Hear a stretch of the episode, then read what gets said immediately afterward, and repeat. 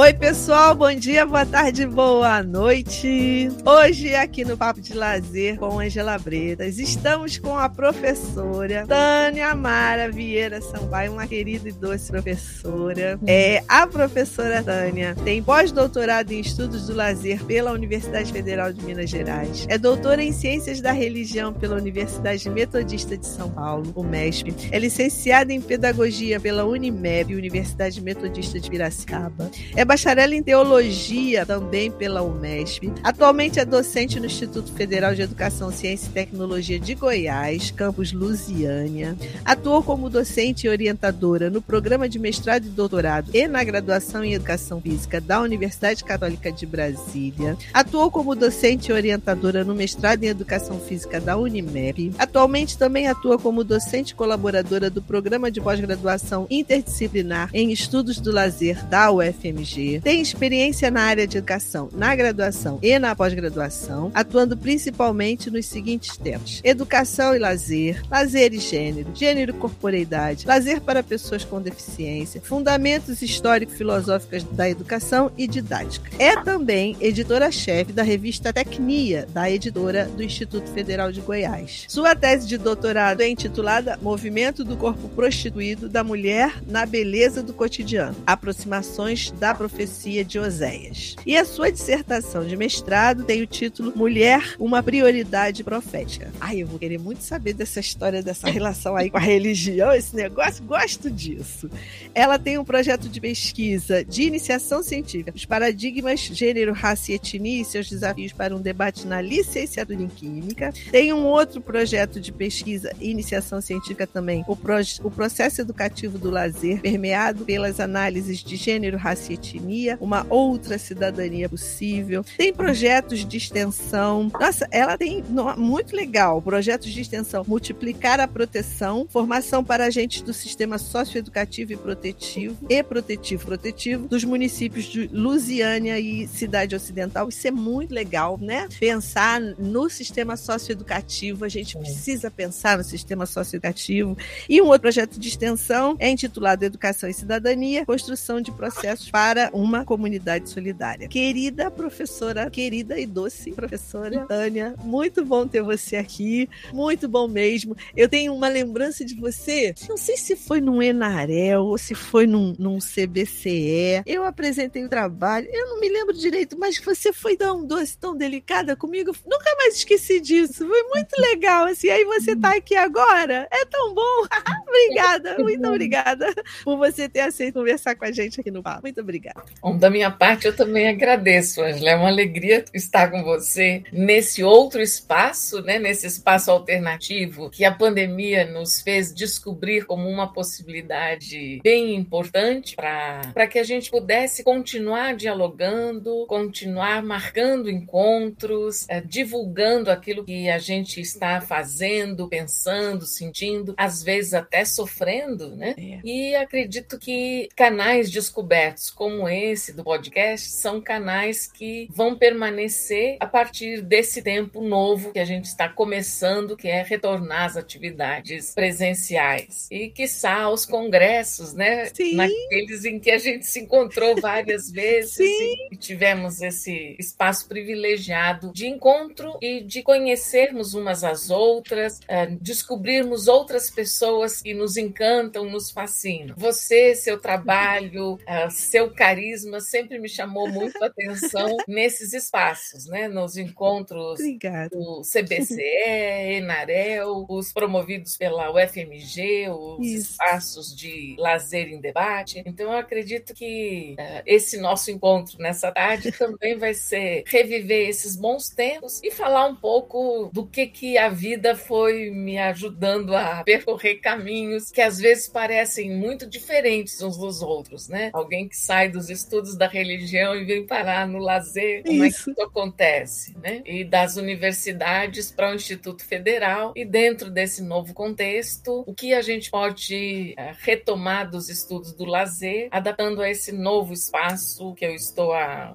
pouco mais de cinco anos. Né? Então, minha querida, é, é, a gente fica muito feliz de você estar tá aqui, porque esse seu, esse seu entorno, nessa relação com a religião, quando eu vi, eu falei, caramba, que legal isso.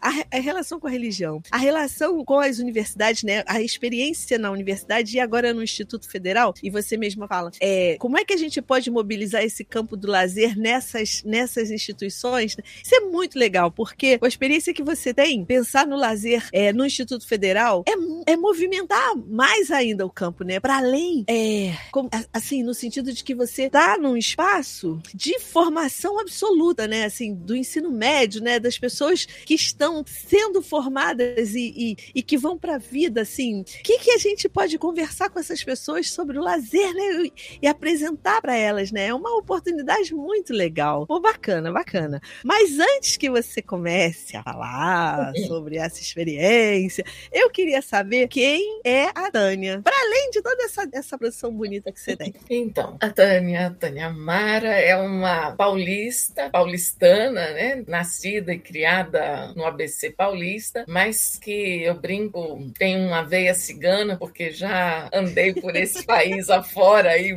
depois que me formei na primeira faculdade, fui morar no Rio Grande do Sul, fui parar lá na fronteira com a Argentina, em Uruguaiana, e de lá é, uma experiência de algum tempo. Depois voltei para São Bernardo para fazer o mestrado, o doutorado, e aí começou a trajetória em Piracicaba, na universidade em Piracicaba. Foram. A gente começa a dizer as datas, se o pessoal pegar uma caneta e começar a somar, vai descobrir a idade rapidinho, né? Mas foram 17 anos de Unimep. Depois, um, outras portas surgiram em Brasília, na Universidade Católica de Brasília, e foram mais oito anos por aqui. E depois, um, a vinda para Lusiânia, que é uma cidade no entorno de Brasília. Ela está a 60 quilômetros, uh, no Instituto Federal, então com uma outra experiência, uh, reconstrução né, de, um, de um início. Eu iniciei trabalhando com ensino médio, ensino fundamental, depois fui para a universidade e hoje volto para o ensino médio, uh, graduação. A gente tem aqui no Instituto o ensino médio, técnico em química, técnico em informática e técnico em edificações. É o curso da EJA, que também é na área da informática, e temos duas graduações, a licenciatura em química e o bacharel em informática. E comecei junto com o grupo aqui, depois de dois anos que estava na casa, começamos a agitar um curso de especialização, então uma pós-graduação lato senso, tentando pensar na perspectiva do estrito senso daqui uns dois anos, né? Então é um caminho assim de volta ao ensino médio e juntando com as experiências nesses anos de universidade. Aí eu sou uh, essa paulista, casada com um gaúcho, já também muitos anos, nos conhecemos na primeira faculdade que fizemos. Ele tinha vindo do sul para São Paulo. Jorge, então, é meu companheiro já de algumas décadas. Ai, que lindo! Nós temos aí uh, nessa trajetória dois filhos, dois meninos, o Felipe, que é o mais velho, que tem 34 anos, e Daniel, que é o mais novo, de 25. Então, Caramba. essa é a nossa trajetória e nossos meninos. Um, e Jorge e eu agora estamos em Lusiânia e cada um deles fazendo a sua vida em outros cantos, né? Isso. Ai, o ninho tá vazio, né? alguns brincam, né? Quer dizer, alguns dizem sério, né? Que estão sofrendo com a síndrome do ninho vazio. Eu e Jorge temos brincado. A gente está tão feliz com a síndrome do ninho vazio.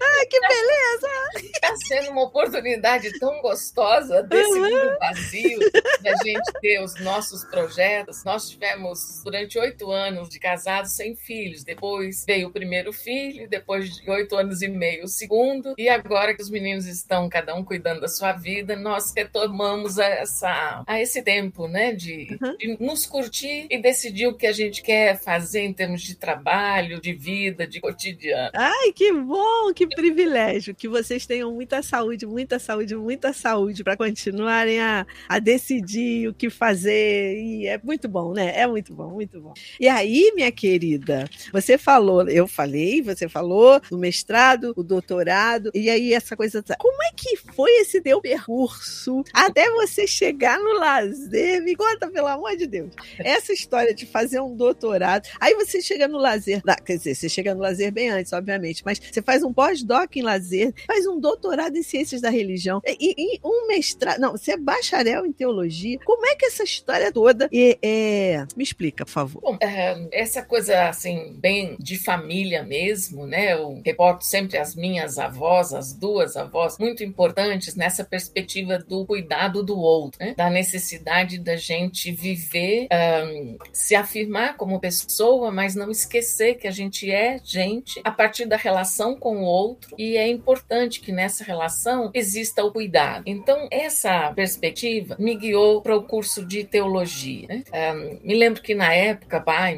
mãe ficaram muito incomodados com a minha opção, porque eles diziam: você é a mais estudiosa, a mais dedicada aos estudos, inteligente. Em vez de fazer uma faculdade que possa te dar um retorno financeiro, uma profissão, você vai fazer teologia, né? Que desperdício. E mais em todas as conversas eles acabaram apoiando e fui embora nessa perspectiva. E aí a Faculdade de Teologia em São Bernardo, ela acontece um, num período muito muito forte dos movimentos políticos e sociais. Eu entrei na Faculdade de Teologia com meus 17 anos em 1978. Então ele está no auge dos movimentos metalúrgicos, da criação uh, do Partido dos Trabalhadores, todo aquele uh, movimento social e político muito forte. E a Faculdade de Teologia, uh, embora nos formasse para um trabalho pastoral, ela também nos permitia esse diálogo com a sociedade. Então eu trabalhei muito nesse período da Faculdade de Teologia com os movimentos sociais de meninos e meninas de rua, trabalhando junto com as educadoras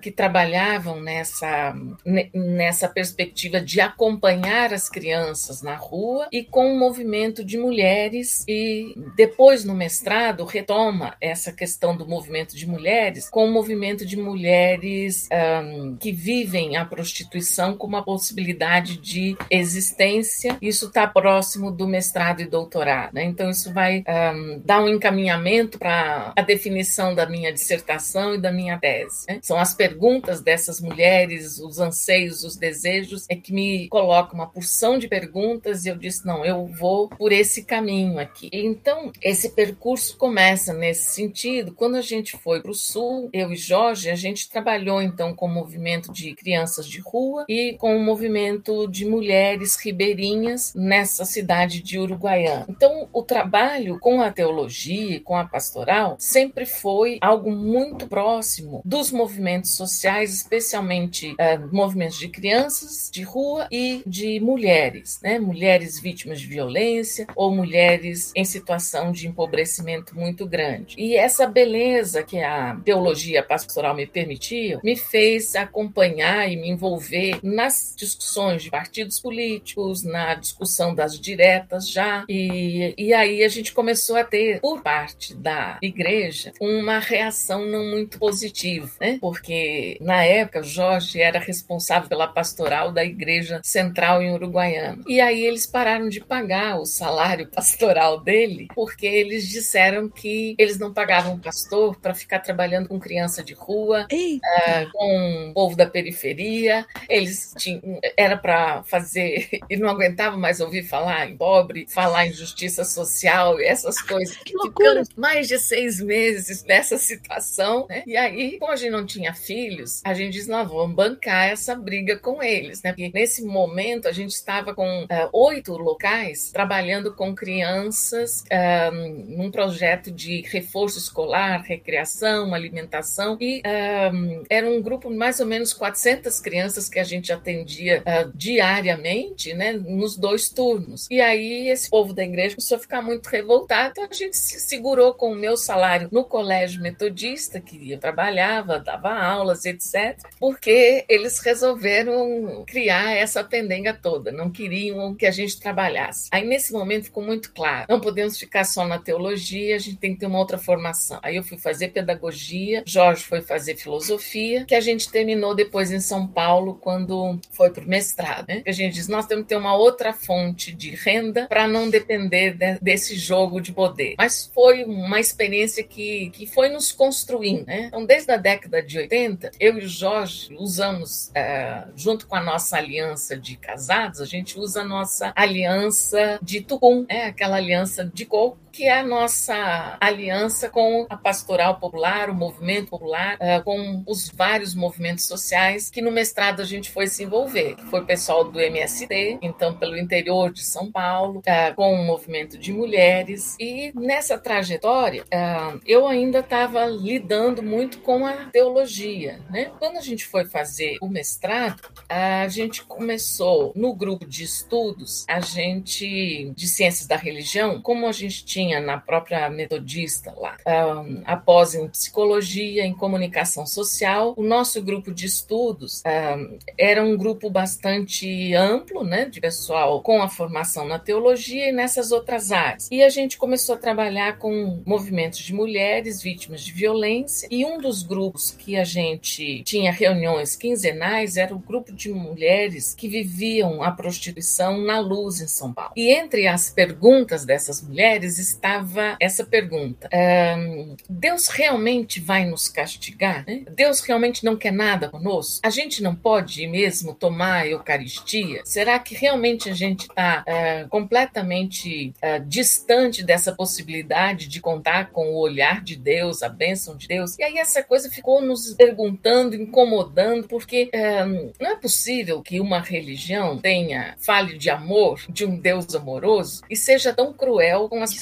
Pessoas que estão vivendo sofrimentos muito profundos, né? Isso, isso. E aí, nessa pergunta, elas nos perguntaram né, se a gente podia servir a Eucaristia e celebrar com elas. Eu disse, com certeza. É. Tudo que eu aprendi na teologia até hoje é para a gente poder celebrar com todas as pessoas isso. e em quaisquer circunstâncias. E a gente começou a celebrar com elas, porque para elas isso era importante. Sim. Aí a gente foi com essas interrogações e eu fui para a pergunta uh, se nos textos bíblicos realmente havia uma condenação à prostituição e às prostitutas, o que a Bíblia falava sobre isso. Como eu, para fazer o mestrado e o doutorado na teologia, eu tive que fazer aquelas provas de línguas, né? Ou inglês para o mestrado, depois doutorado também francês, mas eu também queria lidar com esses textos. E aí eu fiz uh, as provas de grego e de hebraico para poder fazer o doutorado.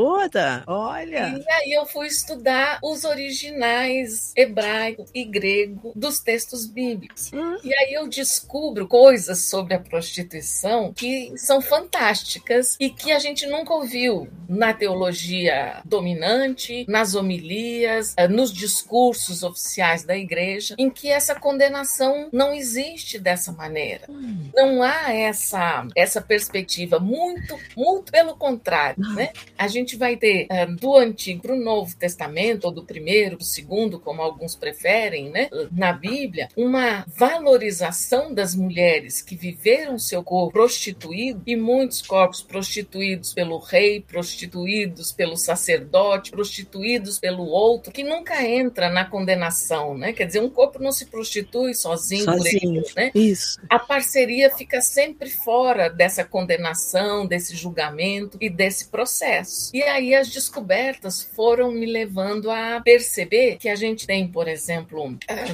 no Novo Testamento, lá no livro de Mateus, as mulheres que estão na companhia de Maria são mulheres de corpos prostituídos. Ah. Então a gente tem uh, a Tamar que teve que para resgatar o seu direito à pertença na família, porque o sogro estava negando, porque o primeiro marido morreu, o segundo filho também morreu e ele negou o terceiro. Então ela fica no caminho vestida como prostituta e ele se deita com ela.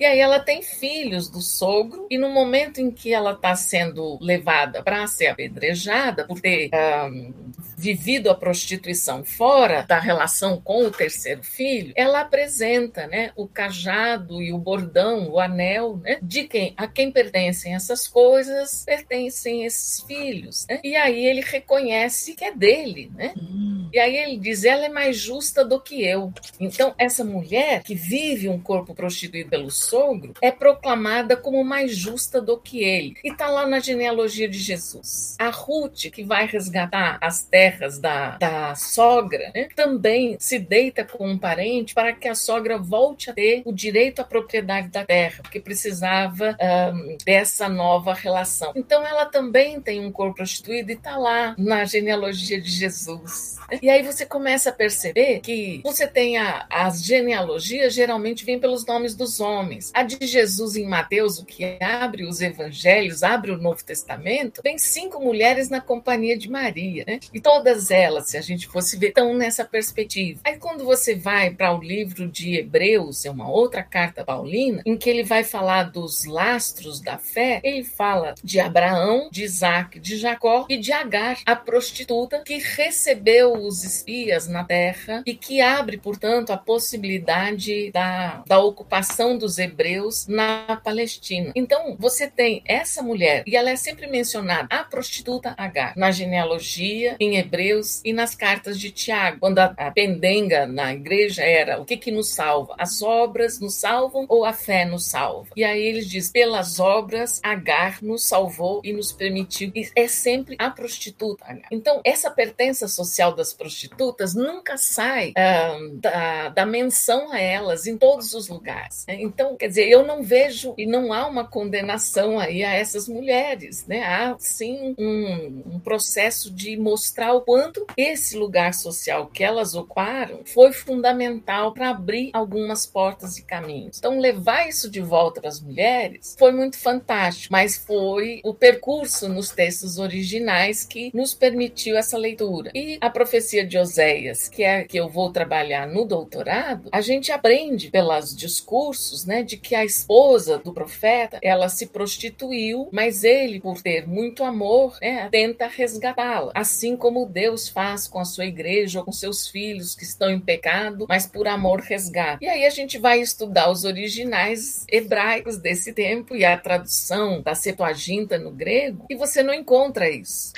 Você não encontra, você encontra uma crítica muito forte aos sacerdotes que estão usando o tempo da colheita para fazer os rituais de fertilidade e prostituindo as filhas e as noras. Porque a gente precisa nesse tempo, né, século VIII antes de Cristo, você precisa nesse tempo de mais filhos para compor o exército. Então é uma aliança da religião e da, do poder do exército muito grande. E toda condenação é aos sacerdotes que lideram esse processo da prostituição sagrada né, dentro do ritual da colheita e, portanto, a esposa do Oséias é como todas as outras, né? E aí o texto fala assim: Não condenarei as vossas filhas nem as vossas noras porque se prostituem, mas aos sacerdotes que fazem o meu povo todos perder. Isso. E aí depois tem textos belíssimos onde eu vou fazer a releitura sobre a questão do aborto também, né? Nos textos de Oséias, quando diz que se gerarem filhos, eles não vão nascer e se nascerem, não vão uh,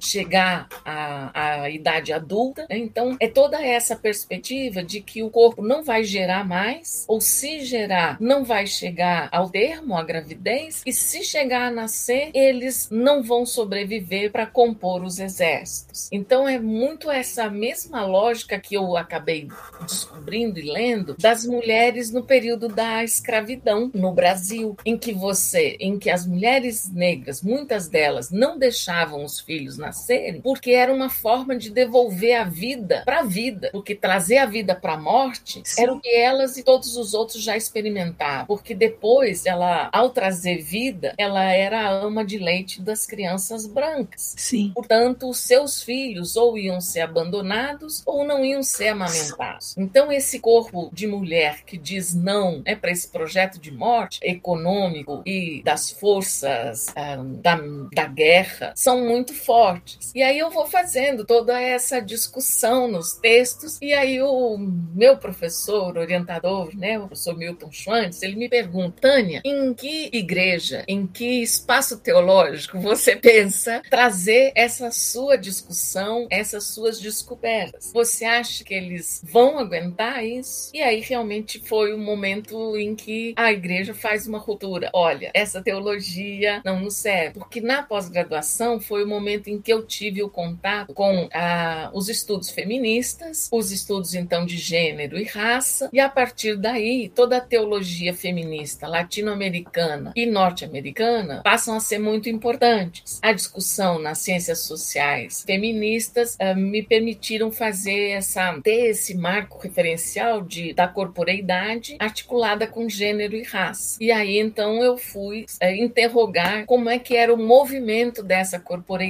nesses textos, né? nesses relatos históricos, e aí tem toda uma discussão dos períodos, do que está acontecendo na época. Então, por aí que eu vou fazer o meu, esse meu encontro né? com o movimento do corpo. Por isso que eu também nomeei movimento do corpo prostituído, porque não é da prostituta. Né? Ela não é em si a prostituta, né? mas ela tem um corpo prostituído por toda uma lógica social que empurra muitos corpos. Hoje a gente pode dizer que há um movimento de mulheres que vivem por opção a prostituição e aí todo o trabalho feito, né, de profissionalização da prostituição. Mas a gente sabe que no nosso país e em tantos outros, ah, muitas mulheres são empurradas para a prostituição ah, pelas próprias famílias, por uma questão de sustento, pela violência sofrida dos homens da casa, às vezes padrastos, irmãos, irmãos de segundo grau, tios, primos, vizinhos. Então você tem uma lógica que prostitui esse corpo. Né? E nesse movimento você tem assim uma, uma força de mulheres muito grande. E era isso que eu queria evidenciar e trabalhar uh, no meu doutorado. Então, quando eu estava uh, fechando doutorado, uh, iniciando o doutorado, eu comecei a trabalhar na Unimep, em Piracicaba, e trabalhava a disciplina Teologia e Cultura em vários cursos, e por esse viés da corporeidade, gênero, raça, e como a cultura acaba um, culpabilizando o corpo da mulher e excluindo este homem uh, que acaba tendo esse poder sobre o corpo da mulher da casa e da mulher da rua. Né? Quer dizer, aquela que não é a sua esposa nem sua sua mãe nem sua filha, então ele tem poder sobre todos esses corpos, os da casa e os que estão fora dela. E isso foi me levando a discussões na universidade muito interessantes, bonitas, e quando a gente começou o movimento na educação física de montar o mestrado em educação física, o professor Wagner Moreira, que era o coordenador, o Wagner me disse, Tânia, vem com essa sua discussão trabalhar com a gente, pensar o curso e pensar alguma coisa onde a discussão da corporeidade idade, gênero, raça, você possa trazer. E aí começa o meu percurso um, também na educação física. Na graduação, eu lecionava teologia e cultura e outras disciplinas na área da educação física adaptada por conta da pedagogia que, que eu tinha feito né, com essa habilitação. E aí começou esse processo um ano ou dois depois que a gente montou o mestrado em Piracicaba, no, em 2000. O professor uh, Nelson Marcelino veio para o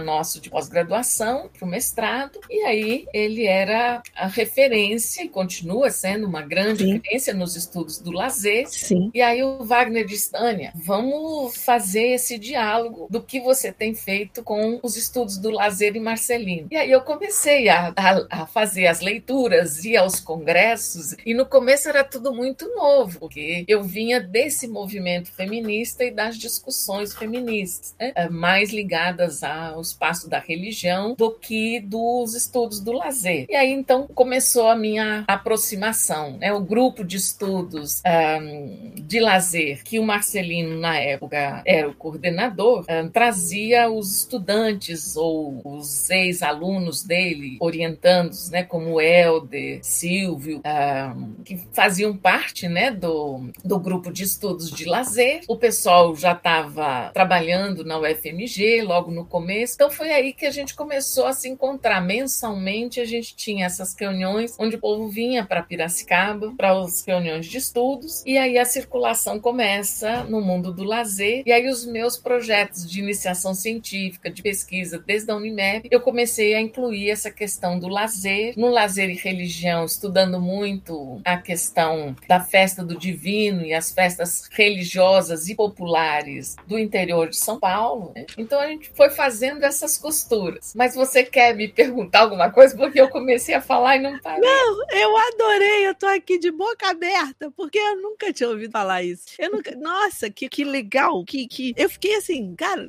sabe quando você fica, gente, eu nunca tinha ouvido isso, eu quero saber mais. Então você foi falando, ah, eu quero aprender mais. Que barato.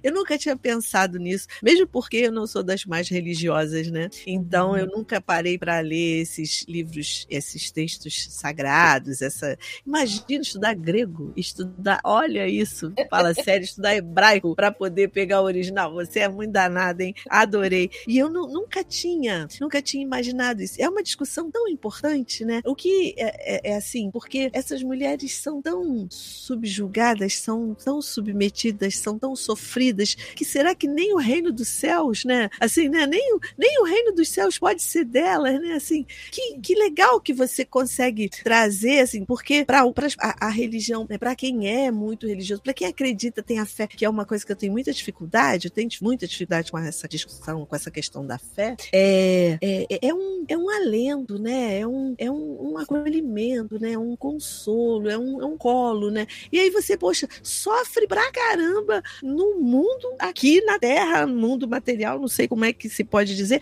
e aí depois nem pro céu você vai poder ir, caramba, onde é que eu vou ter consolo, né? Onde é que Deus vai me encontrar, né? Tem isso, né? É, e aí, quando a gente começa a juntar os aprendizados que vêm de, de diversos lugares, né? É, todo o estudo que o movimento negro de São Paulo me permitiu acessar foi fundamental quando a gente começa a, a se dar conta que não só as ciências biológicas foram fundamentais no século XIX para trabalhar uma perspectiva eugenista e essa perspectiva de que eu tenho que ter uma raça pura e que a raça ariana ela é a raça e todos os demais são sub-raças e vão trabalhar fortemente a perspectiva de que o negro é, é biologicamente inferior, ao branco, a mulher biologicamente inferior ao homem. Né? Toda essa construção do século XIX que avança ao século XX nos primeiros 30 anos de uma maneira muito forte, ela teve uma legitimação não só das ciências biológicas, mas das ciências jurídicas e das ciências teológicas, porque durante esse século XIX e início do século XX, fortemente a teologia trabalhava uma perspectiva de que o negro, a negra, não tinham alma e, portanto, não eram humanos como os demais tidos como humanos. Então, essa visão etnocêntrica brancocêntrica né, é fundamental para você uh, justificar por que, que estes podem ser escravizados. Porque eles não são humanos da mesma estirpe. Você tem uma raça que é inferior. Então, toda essa criação uh, que a ciência faz, a teologia também acaba se aliando e fazendo. Então, por exemplo, o batismo que era feito aos escravos uh, nas, nas fazendas ou nos espaços de mineração, eles eram feitos dentro de uma perspectiva, uh, entre aspas, caridosa né, da religião cristã, de que, pelo batismo, eles eram então recebidos como filhos de Deus e, depois da morte, teriam então a redenção e a recompensa de estar com Deus, porque pelo batismo eles tinham uh, ascendido à condição humana. Então, é de uma violência tão grande essa uhum. teologia né, que é, ela vai impactar nos estudos que a gente vai fazendo Sim. e nas leituras teológicas. Né? Quer dizer, há todo um conjunto de leituras teológicas que vão, de alguma maneira, justificando as opressões de gênero, as opressões de raça, as opressões de classe. Né? Quer dizer, com a mortalidade infantil que nós tínhamos na década de 80, 90 nesse país, né? quer dizer, toda uma lógica de justificação religiosa. Né? Deus deu, Deus tirou, virou anjinho. Isso. É, graças a Deus, a gente foi da vontade de Deus. Isso. E aí você pergunta: que vontade de Deus é essa? Né? Que para o Nordeste a vontade é de morte para as crianças, e para o Sul e Sudeste a vontade desse Deus é de vida uhum. para a maioria das crianças. Quer dizer, o que, que há com esse Deus? Né? Então a gente começa a desconstruir. Bom, esse Deus é um Deus que serve a essa lógica, a esse sistema. Quer dizer, se há algum Deus em que se possa acreditar, não é nesse. Tem que ser um que faça companhia nas resistências. Então, é o que nos ajuda na resistência pela terra, e aí você vai com o movimento sem terra. É o que nos ajuda a enfrentar o sexismo, o machismo, a violência. E aí, então, a militância junto com o movimento de mulheres vítimas de violência. Né? Quer dizer, não é esse Deus que pede submissão das mulheres, que culpabiliza, ah, ele me bateu porque foi culpa minha, minha. e não fiz a janta, eu não cuidei dos filhos, eu que não, eu que não. Ao contrário, né? Então, se existe alguma necessidade para algumas pessoas de acreditar num Deus, que seja num Deus que uh, dá possibilidade de dignidade para a vida. E aí então eu vou ter que enfrentar o racismo, o sexismo, as violências, vou ter que enfrentar essa lógica que empurra as crianças para a rua, as famílias um, que precisam morar na rua porque perdem completamente as possibilidades. E aí a igreja institucional não aguenta, não aguenta essa teologia porque ela desestrutura uma instituição que, que se que justifica toda todo seu encolhimento diante do sofrimento do outro, né? Uh, dizendo que aí está o pecado. Né? Uhum. E a briga grande é com essa teologia da prosperidade. Sim. Hoje você tem um, um mercado religioso Sim. que é esse mercado milionário, né? Sim. das pessoas enriquecendo pelo sofrimento do outro. Do outro. Então, na segunda-feira é o dia da bênção para a saúde, na terça é da família, na outra é do emprego, e aí em cada dia você tem que fazer uma oferta maior que é para poder receber de volta. Então, é bem a lógica do mercado. Você compra aquilo que o seu dinheiro é capaz de pagar. Então, essa teologia da prosperidade vai justificar que quem está rico é porque está na bênção de Deus. Se você está pobre, sofrimento, é castigo de Deus. Bom, e aí se você vai nos textos originais, é, é outra é outra lógica. Essa é a lógica que é condenada o tempo todo, né? em que os sacerdotes é, se privilegiam das oferendas porque vão cada vez mais imputando o pecado no sofrimento do outro. Do outro. Então, eu acho que, quer dizer, eu consigo hoje trabalhar é, uma perspectiva de teologia muito diferente da que eu tinha há 40 anos atrás, né? Uhum. Porque ou é esse espaço comunitário onde a gente se junta, se organiza em resistência a essas lógicas de sofrimento, e, e aí você pode um, perceber uma presença. Um, eu sempre gosto da imagem né, do Deus da companhia, né? quer dizer, nos acompanha naquilo que a gente está vivendo hoje e nos ajuda a, na convivência com o outro, né, nessa lógica da alteridade, é que a gente vai construindo alternativas de resistência, de sair do lugar que a gente está, de sofrimento, de poder se envolver em movimentos sociais que tragam realmente mudanças mais estruturais. Então, eu acho que é esse processo mais comunitário é que me ajuda a pensar no lazer. Então, o lazer para mim tem sido sempre um espaço de encontro, um espaço de encontro com o outro no lugar que esse outro está. Aqui em Lusiânia, eu quando cheguei em 2016, uma coisa me chamou muito a atenção, uma comunidade muito viva, muito adolescente, né? Uhum. Então sempre com muita música, uh, poesia, caixas de som nos intervalos, as tardes em que não tinham aulas, eles sempre tinham alguma coisa para fazer. Então um espaço muito vivo. Mas tinha, teve um olhar ou alguns olhares que me chamaram muito a atenção. Eu tinha passado no concurso, então eu entrei como professora efetiva. Uh, nós tínhamos servidores técnico-administrativos, concursados efetivos, alguns substitutos, professores que estavam em alguma licença e servidores terceirizados uh, da limpeza, da manutenção, da jardinagem e o olhar para assim para o chão, né, desses servidores me chamava muito a atenção, né? E isso me incomodou. E aí eu disse não, acho que eu vou começar a, os encontros de lazer é com esse povo do olhar que a gente não encontra uh, toda hora, né? No olho no olho. E aí a gente come, comecei uma conversa com a direção, com a direção administrativa, se eu podia fazer uma reunião uh, dentro do horário de trabalho deles, a princípio uh, quinzenal, para a gente ter encontros para conversas. E aí o grupo escolhido foi esse, dos servidores e servidoras terceirizadas. Então eram encontros de lazer e cidadania. Por isso que o projeto primeiro tem esse nome de educação e cidadania. E aí a ideia foi, um, vamos ter nesses momentos espaços lúdicos, criativos, de diálogo e na conversa descobrir um, quais são os desejos, os sonhos, um, o que eles fazem, né, no seu lazer e o que a gente pode fazer junto. E aí foi muito legal. A gente começou esse movimento, né? Num primeiro encontro vários colegas professores, o próprio diretor, a, diretora administrativa uh, estavam com a gente e foi um momento assim de integração muito muito legal, né? Porque a gente começou com aquela aquela dinâmica simples de uma mala cheia de coisas, né? Objetos de casa do próprio instituto e aí a gente ia contando uma história, a gente ia fazer uma viagem e cada um podia ir para o lugar que quisesse. Pegava o objeto e tinha que dizer para onde ia, o que faria com aquele objeto, mas tinha que fazer um link com o objeto anterior que vinha e aí construindo a história. E aí foi muito legal, né? Porque aos poucos eles começaram a se soltar e a gente foi para 500 lugares e aí você começa a conhecer as pessoas, né? E os outros colegas, professores, diretor administrativo, o,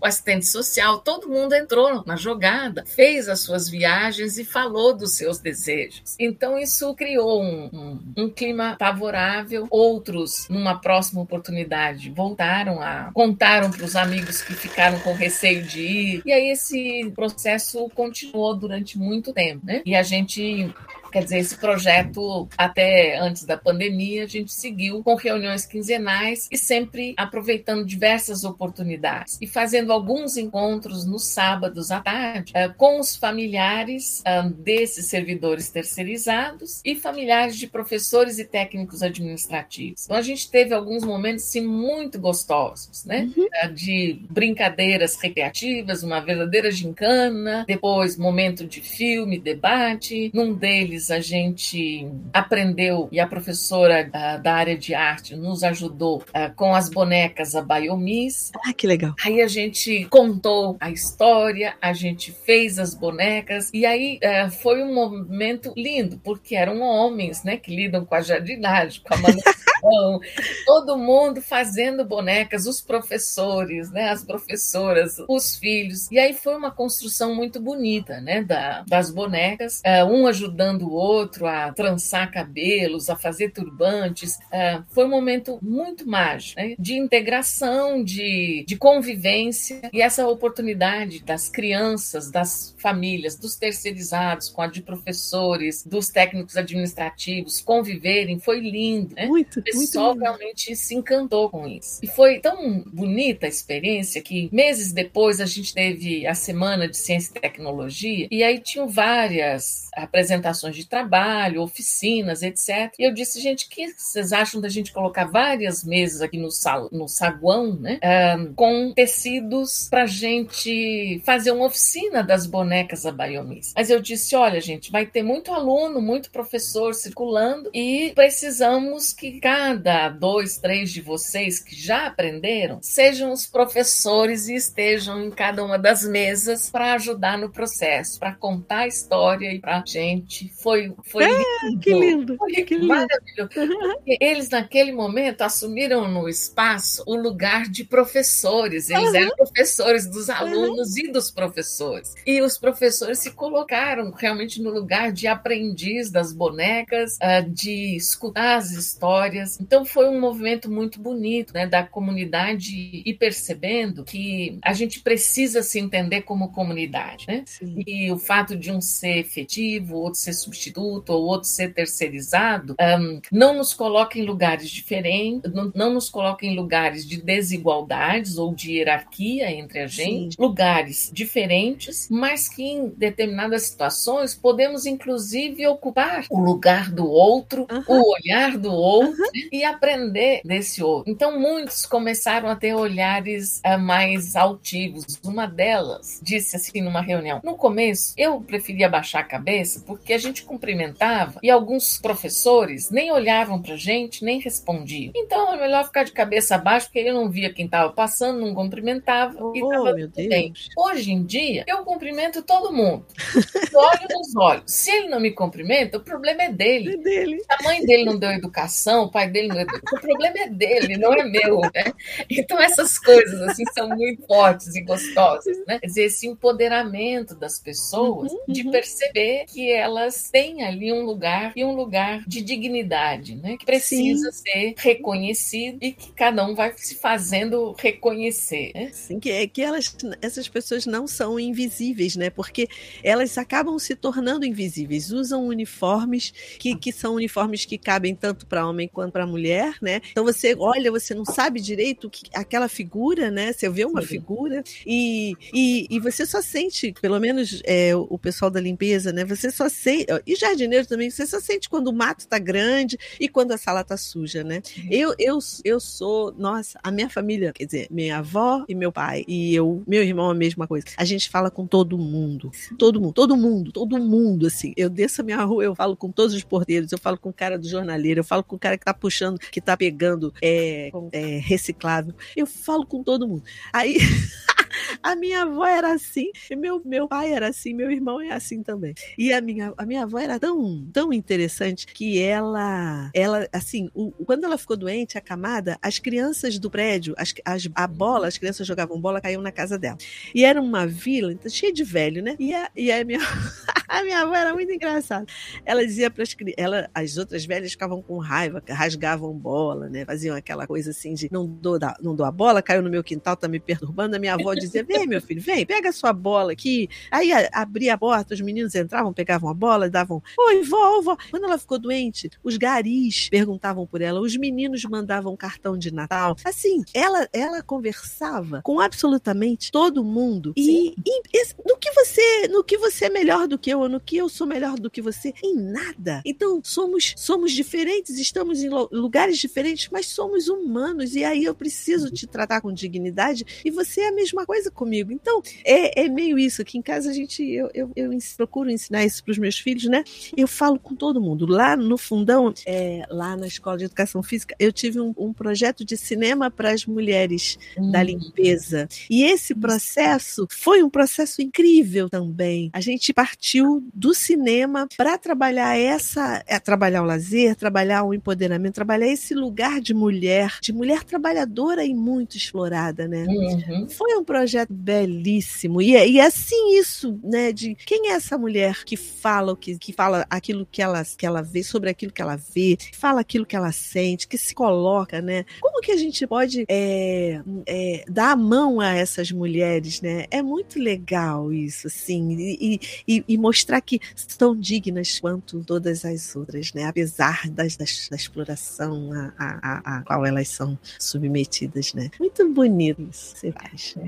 Eu acho que nessa experiência, né, uma delas uma vez falou que o que mais marcou, né, nessa nessa experiência do projeto, né, do educação e cidadania e atividades de lazer e lúdicas, era a experiência de, de um abraço. Hum de verdade. Né? Ai, que lindo. Esse abraço que, que às vezes não precisava dizer nada, mas era uhum. esse abraço que dava uma força para enfrentar o dia. Né? Então, me recordo que um, eu nunca tive problema de abraçar, de estender a mão. Então, eu chego, eles estão lá, largo a vassoura, largo o balde, tiram a luva, vem abraçar, eu abraço, uhum. a gente conversa. Né? E você abraça porque faz parte do, do jeito Sim. que eu aprendi a olhar a vida com as minhas avós também, né? E o quanto isso para as pessoas tem um significado, sim. um alcance muito maior do que o que a gente imagina. Sim, né? sim. é essa questão do cuidado mesmo com sim. o outro. Né? Então a experiência do lazer tem sido para mim esse espaço uh, de olhar para o outro, de cuidado, de descobrir uh, situações, por exemplo, a gente aqui tem um curso de licenciatura em química. Os alunos que estão comigo uh, nos projetos de extensão extensão ou de iniciação científica ou de projetos de ensino são alunos ou do médio ou da, da licenciatura, principalmente, mais do que do bacharelado. E aí a gente tenta juntar o que eles estão aprendendo nos cursos deles com essas nossas reuniões. Né? Então a gente já lidou com sabores diversos, com cheiros diversos, uh, indo para os laboratórios de química e fazendo, uh, criando essências que podiam ser usadas em uhum. velas, em perfumes, que em legal.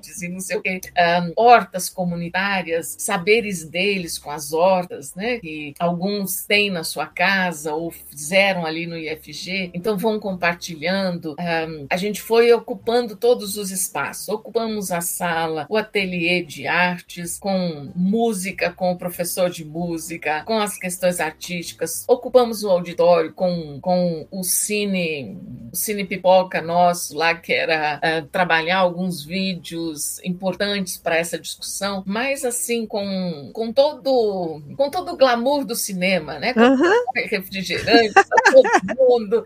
E então uma coisa assim gostosa, viver esses espaços, a academia uh, que, que a gente tem, porque o pessoal da educação física conseguiu montar a academia. Então fomos com o povo da. E aí eu vou sempre puxando os colegas das outras áreas para trazer seus saberes, né? Então ocupamos a academia com aulas de yoga, com musculação.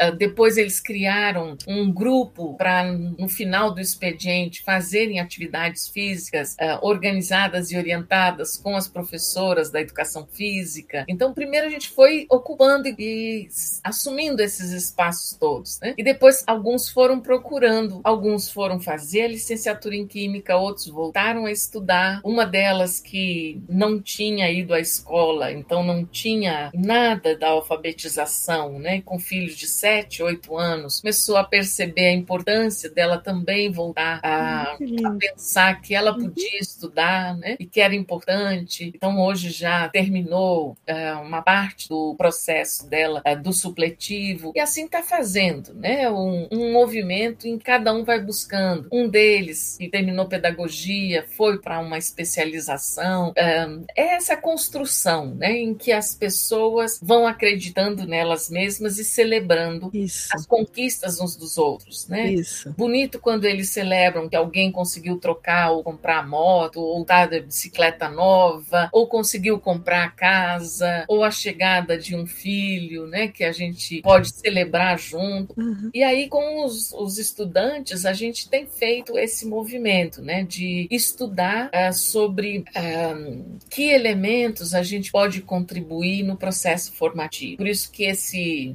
esse projeto Multiplicar a Proteção, ele foi um projeto de uh, formação de lideranças para trabalhar com famílias onde os seus filhos adolescentes estão vivendo medidas socioeducativas. Então, foi um trabalho, no primeiro momento, ele foi um trabalho de formação desses agentes uh, voluntários que trabalharam com as famílias e o trabalho com as famílias, basicamente mulheres, né? Quer dizer, na hora em que você convida para trabalhar as questões, vêm as mães dos meninos, né? Ou as tias ou as avós, as que estão na, com a guarda das crianças e dos adolescentes. E aí, então, esse trabalho com as mulheres. E agora a gente vai para uma outra etapa que é uh, o desejo delas de uh, cursos de formação, né? Para cuidadores de idosos, um, padaria, pães, salgados, bolos. Um, então, a gente vai movimentando esse processo de acompanhamento delas para a gente entrar num processo agora de acompanhamento dos meninos uh, que estão vivendo essas situações de privação de liberdade, que alguns estavam internados, outros só mesmo com o acompanhamento né, da, das redes. E é um, um movimento assim de unir né, essa perspectiva de que o lazer ele não pode ser visto só como físico esportivo, mas as atividades físicas, esportivas, recreativas são muito importantes. Elas ajudam muito uh, no processo da convivência, do estabelecer relações, uh, de aprender regras mesmo da convivência social, do, da valorização dos espaços coletivos, mas também a dimensão do lazer cultural, artístico, intelectual, em que a gente precisa uh, se apropriar da cultura. Então, os filmes, nós fomos a uma feira do livro com eles em Brasília e ter o lançamento do livro de uns colegas, foram meus alunos na pós da Católica, e que a gente escreveu uh, um capítulo com as alunas da licenciatura em Química que estavam nesse projeto de lazer. Então, nós tínhamos um capítulo nesse livro, tinha o lançamento do livro, e aí eles eram personagens fundamentais desse capítulo, né? Foi parte da história que a gente viveu no grupo no primeiro ano e meio, a gente retratou nesse capítulo. Então, aí da Feira do Livro foi fantástico, porque eles visitaram diversas estantes, se encantaram com algumas coisas, levaram os filhos, né? Um, depois participaram ali da, da cerimônia de lançamento do livro, do papel, se sentindo verdadeiros autores e autoras também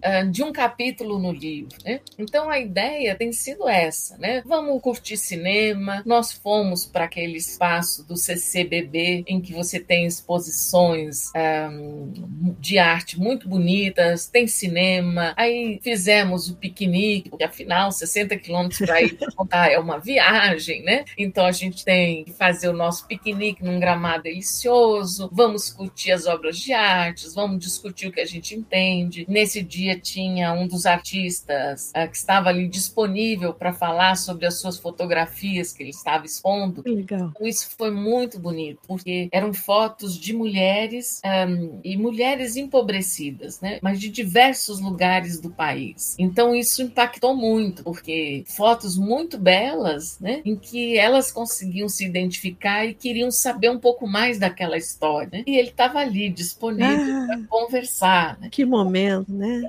É, e aí o que a gente tem feito é isso, né? Ah, o lazer turístico. Nós já viajamos duas vezes, fomos para Pirinópolis, que é uma cidadezinha histórica, né? aqui de Goiás, um, pernoitamos por lá. Então isso tudo vai criando uh, um outro movimento, né? Uhum. Depois fomos para um lugar mais perto, Cristalina, mas um lugar de cachoeiras, também para passar o dia. Então é essa questão de que as pessoas foram se dando conta, né, que elas podem fazer muitas dessas coisas, né, porque a gente fez movimentos de ir em lugares aonde o custo muitas vezes é o da passagem de ônibus né, e o restante não tem custo, como a visita ao CBB, né? Isso. C... CCBB. Isso, CBB, que agora engastalhou aqui.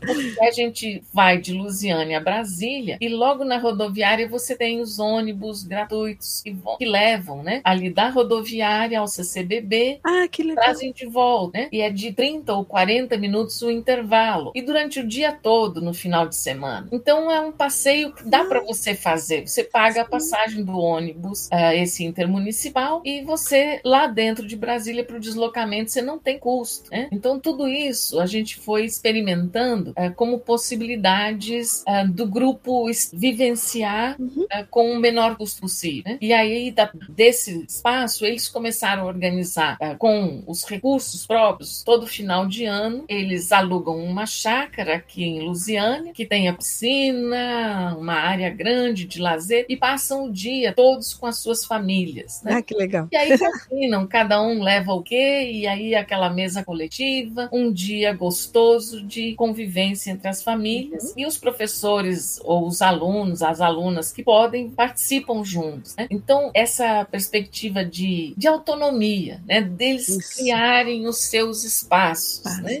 os seus momentos de lazer com os filhos, é, com a família. E, Mas assim, e, e aí você está falando do lazer deles, mas Sim. e o seu lazer? Como é que é? Você e o Jorge, claro, né? Como é que é o lazer? Como é que é o lazer? Bom, a gente tem uh, momentos em que a gente curte uh, aquelas maratonas de séries. séries. a gente começa na sexta-noite vai terminar no, na madrugada, no amanhecer do sábado, né? Tem sido esse um dos espaços gostosos, né, da gente. Uh, outra coisa é que a gente agora tá fez, né, depois da pandemia, que morar em apartamento, ficar fechado é uma coisa muito estressante para quem já morou muito tempo em casas, né? Então a gente acabou comprando uma casinha antiga na Rua do Rosário, é, é uma casa inclusive tombada, né, pelo patrimônio, porque é na rua aonde viveram os escravos na época. E Lusiânia era uma terra de mineração muito grande, né? E, e a família essa, a maioria se mudou daqui. Os dois últimos irmãos resolveram vender porque eles queriam mudar para casa, para Cuiabá, onde está um dos filhos, Goiânia, onde está outro, né? E a gente comprou e começou a brincar de montar essa casinha antiga, uhum. né? Manter o máximo possível. É uma casinha feita com de adobe, né? Oh. Então ela tem todo um, um charme muito especial. E o pátio tinha árvores frutíferas, mas assim, muito descuidado, um terrão, não tinha grama. E aí a gente começou a plantar grama, a, a podar as árvores, a ajeitar. Então, o nosso lazer fortemente tem sido assim, curtir fim de semana. A gente leva o café da manhã para lá para fazer um bom piquenique, passa o dia. Ai, que delícia. Na horta, plantando flores, ajeitando as árvores. Aí nós tivemos que trocar umas telhas que já estavam muito velhas, né? E não dava para reaproveitar, mas são telhas lindas, antigas, históricas. Aí elas viraram a borda dos nossos canteiros, né? Das árvores, ah, da horta. Então a gente está nesse movimento de mexer na terra, de plantar flores, ah, cultivar na horta o que a gente pode comer. Ai, que delícia! Então a gente está assim, curtindo isso. Né? E a outra coisa que do nosso lazer que a gente gosta muito é receber os amigos em casa. Então é a panela de comida em um lugar prazeroso. Né? Jorge cozinha muito bem, gosta disso, né? Como bom gaúcho também gosta do bom churrasco. Churrasco. Então nessa casinha a gente colocou lá a churrasqueira e um fogão a lenha. Ai. E aí a gente tem feito um espaço assim de encontrar os amigos, criamos lá um lugar, um, um disco de arado em que a gente acende lá umas lenhas e alguma coisa, bota as cadeiras em volta, fica todo Ai, um vinhozinho, uma conversa, curtindo os amigos. Então tem sido isso, né? A gente curte muito essa companhia dos amigos na casa, sempre para uma boa panela de comida que sempre sobra. Eu digo, olha gente, se não comerem tudo, todo mundo tem que levar para casa comida. E aí é um tal de vasilhas, aquelas de sorvete que vão embora, né, com a comida feita para um espaço coletivo, né? Ai, muito então, bom. Tem sido isso. Muito bom. Nossa, que papo ótimo. Tô muito feliz, aprendi pra caramba. Garota, eu sabia que você era doce, querida, mas você é muito doce, muito querida. que bom esse nosso papo. Te agradeço muito, aprendi pra caramba. E assim, é, você é muito, muito acolhedora, assim, na sua fala, no seu jeito de falar, no seu olhar, no seu sorriso. Te agradeço muito por você ter, ter, ter vindo conversar com a gente e ter nos dado tanto carinho, assim, tanto cuidado. Muito obrigada, minha querida. Muito obrigada. Obrigada, eu me de sinto verdade. muito, muito feliz de estar com você e de ter esse privilégio. Ah. Espero que essa nossa conversa seja boa para quem vai ouvir também. Né? Nossa, imagina, eu tô aqui até emocionada, tô muito contente. Muito obrigada, de verdade. Então, pessoal, chegamos ao final do nosso papo de lazer de hoje. Hoje conversamos com a doce professora Tânia Mara Vieira Sampaio. No Instagram, estamos no arroba papo de lazer. Não deixem de nos seguir nas redes sociais, baixem os episódios para ouvir offline e não percam os próximos episódios do Papo de Lazer com a. Um beijo e tchau!